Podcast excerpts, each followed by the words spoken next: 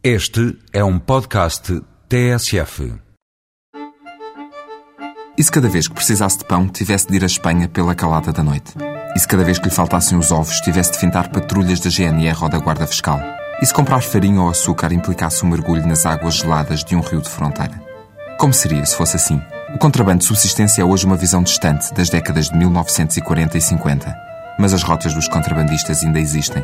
Vivem sobretudo nas memórias de alguns e nas marcas dos caminhos que trilharam em anos de clandestinidade. E, sobretudo, necessidade.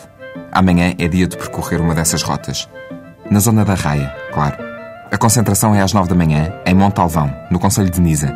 É daí que parte o grupo que vai fazer os 14 km até Cedilho, do lado lá da fronteira, onde se ia buscar o que fazia falta do lado de cá.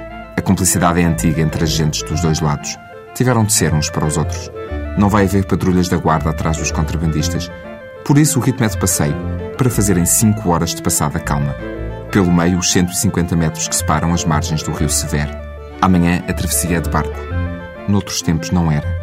Não há pressas. Quando chegarem, chegam. E à espera têm um almoço oferecido pelo alcaide. Pelo caminho há elementos da organização, da proteção civil, bombeiros, carros de apoio e até um grupo de tocadores de bombos à espera dos caminhantes. E cerca de 15 guias experientes que vão contar algumas histórias de coragem e sorte como a dos guardas fiscais que estavam feitos com os contrabandistas e os avisavam das rondas. Se já não conseguir inscrições para ser contrabandista por um dia, não se chateie.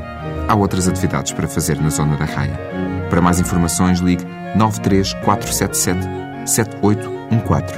Mais uma vez, 93477 7814. E da próxima vez que comprar ovos, dê graças por não ter de andar 14 km a pé para os ir buscar.